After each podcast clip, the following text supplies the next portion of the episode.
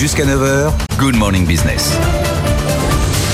Le réseau social TikTok va-t-il être complètement interdit aux États-Unis Hier, un projet de loi qui pourrait déboucher sur une interdiction totale a été euh, adopté par la Commission des Affaires étrangères à la Chambre des représentants. La France réfléchit également à une interdiction euh, du euh, réseau social, en tout cas pour ses fonctionnaires. On va en parler avec Jérôme Billois, associé en cybersécurité chez Wavestone. Bonjour, merci d'être avec nous. Quel est réellement la menace de TikTok en matière de protection des données personnelles. Euh, quelles sont les informations auxquelles l'application peut accéder sur notre téléphone portable?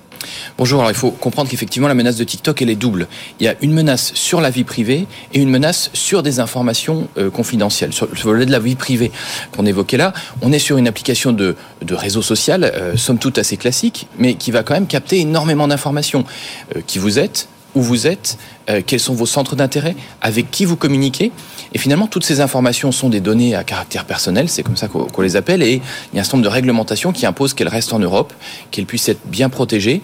Et on voit que TikTok, à date, a pris quelques libertés avec ces réglementations. Ils ont déjà été condamnés une première fois par la CNIL, et on voit que ils ont été entre guillemets pris la main dans le sac avec des données qui partaient en Chine, avec certains de leurs collaborateurs qui accédaient à des données, ce qui euh, n'amène pas à avoir confiance euh, dans l'application aujourd'hui. Le problème, c'est que euh, l'application siphonne vos données, d'accord, mais enfin, on a vu Facebook déjà le, faire auparavant. Si c'était américain, ce serait peut-être pareil. Le problème, c'est que c'est chinois. C'est ça le sujet. La principale différence, en tout cas dans la posture qui est prise aux États-Unis, c'est ça. Euh, aujourd'hui, euh, clairement, euh, Derrière TikTok, il y a une société qui s'appelle ByteDance, qui est une société donc chinoise. On sait qu'en Chine, il y a des textes qui imposent aux entreprises eh bien de respecter ce que leur demande de faire le gouvernement, ce qui est quand même le cas dans, aussi dans beaucoup d'autres pays. Hein. Mmh. Euh, mais effectivement, il y a une crainte euh, vis-à-vis des États-Unis sur cette fuite de données à caractère personnel et aussi euh, sur un, une capacité à biaiser l'information. Vous savez, les réseaux sociaux nous montrent des choses grâce à leurs fameux algorithmes qui sont souvent des boîtes noires qui choisissent ce qu'on va voir. Et il y a une crainte aussi de possibilité de désinformation. Euh, de la part de TikTok et, potentiellement du gouvernement chinois derrière, et aussi une crainte d'espionnage qui est mm. encore une autre dimension. Algorithme particulièrement redoutable hein, pour celui de, TikTok. Est-ce qu'il n'y a pas un moyen de restreindre l'accès à l'information sur le téléphone portable de cette application sans pour autant l'interdire? Alors effectivement, pour euh, je dirais une utilisation euh, lambda euh, de tous les jours pour les adolescents, le, risque il n'est pas l'espionnage, il n'est pas la, perte de données sur le téléphone parce qu'elles sont somme toute assez classiques les données qu'il y a sur le téléphone. Donc il faut faire attention au réglage, au paramétrage de l'application, à ce qu'on lui donne accès, mais le risque est, finalement assez similaire avec les autres réseaux sociaux. Ce qui est important, c'est là de bien sensibiliser nos auditeurs ont certainement des enfants ou des adolescents qui utilisent l'application, sur le fait que ce qu'ils vont mettre dedans, ça va rester à vie. Hein, Internet n'oublie jamais. Mais on peut dire ça pour toutes les applications. Ah oui, oui. Ah, ça, ce que je viens de Internet vous dire, a une mémoire illimitée. sur Facebook, Instagram, euh, tout, tout, tout ce qu'on publie Bien sur Internet pourra un jour ressortir. Ce qui veut dire que si on a un poste sensible, mais euh, on, parle là des parlementaires, euh, de ceux qui travaillent à la Commission européenne ou des, euh, des fonctionnaires américains, mais ça peut être valable aussi pour des chefs d'entreprise.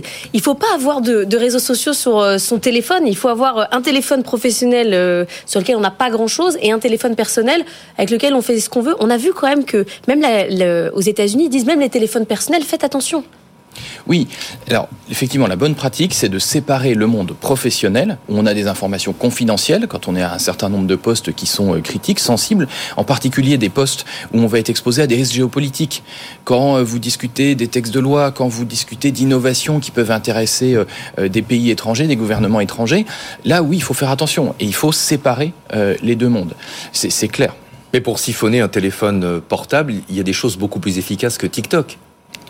Alors, on avait beaucoup parlé du logiciel Pegasus. Voilà. Oui et non. Parce qu'en fait, quand vous êtes un service de renseignement, que vous voulez faire de l'intelligence économique, vous allez regarder tout ce qui est à votre disposition pour pouvoir accéder au contenu qui vous intéresse. Et le contenu qui vous intéresse, c'est peut-être juste de savoir où est tel diplomate, euh, où est-ce que se situe telle ou telle personne. Et ça, eh ben, si vous avez activé TikTok, si votre adolescent l'a mis sur votre téléphone et si vous avez autorisé la géolocalisation, eh bien, potentiellement, le gouvernement chinois n'a même pas besoin d'aller sur votre téléphone. Il peut juste demander à TikTok où est-ce que vous êtes et vous ne le saurez pas. Mais comment vous regardez-vous en tant qu'expert euh, cybersécurité euh, ces politiques qui prennent le dossier aujourd'hui comme si euh, on, le découvrait? Vous vous dites attendez c'est tellement facile de se faire avoir par TikTok. Les menaces elles sont ailleurs ou vraiment il y a un sujet là qu'il faut prendre à bras le corps? Dans les menaces elles sont ailleurs. Les menaces elles sont beaucoup plus larges. Je pense qu'il y a aussi un emballement politique vis-à-vis -vis de TikTok et on voit bien la position des États-Unis par rapport à cette application en fait, je pense que les États-Unis craignent aussi une perte de leur hégémonie un petit peu dans, le numérique, parce que c'est une des premières fois qu'un réseau social aussi important. c'est aussi une guerre économique. Voilà, il y, a une partie de guerre économique, clairement, parce que le risque du piratage de téléphones portables, il est connu, il existe depuis longtemps. Vous citiez Pegasus, mm. il y en a, il y en a eu d'autres avant.